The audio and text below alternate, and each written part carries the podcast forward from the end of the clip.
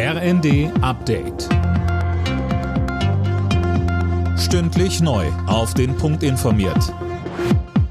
Ich bin Anna Löwer. Guten Abend.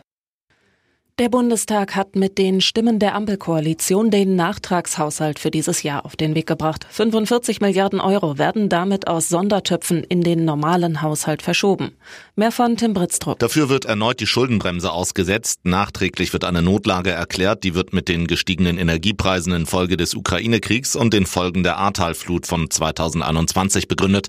Beschlossen wurde außerdem, dass der CO2-Preis im kommenden Jahr auf 45 Euro pro Tonne steigt und damit stärker als ursprünglich ursprünglich geplant.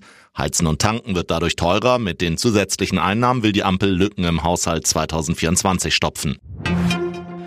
Israelische Soldaten haben im Gazastreifen offenbar aus Versehen drei von der Terrormiliz Hamas entführten Geiseln erschossen.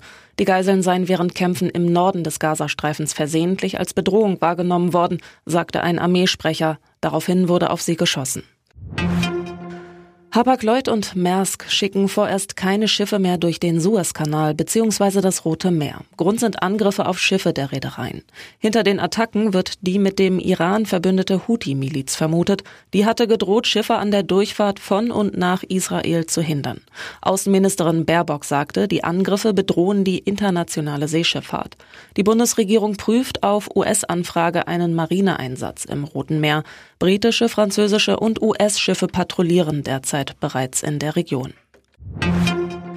In der Affäre um Corona-Masken muss die bayerische Politikertochter Andrea Tandler knapp viereinhalb Jahre ins Gefängnis. Das hat das Landgericht München entschieden. Tandler hatte Geschäfte für Schutzmasken für Bund und Länder eingefädelt, ihre 50 Millionen Euro Provision aber nicht korrekt versteuert.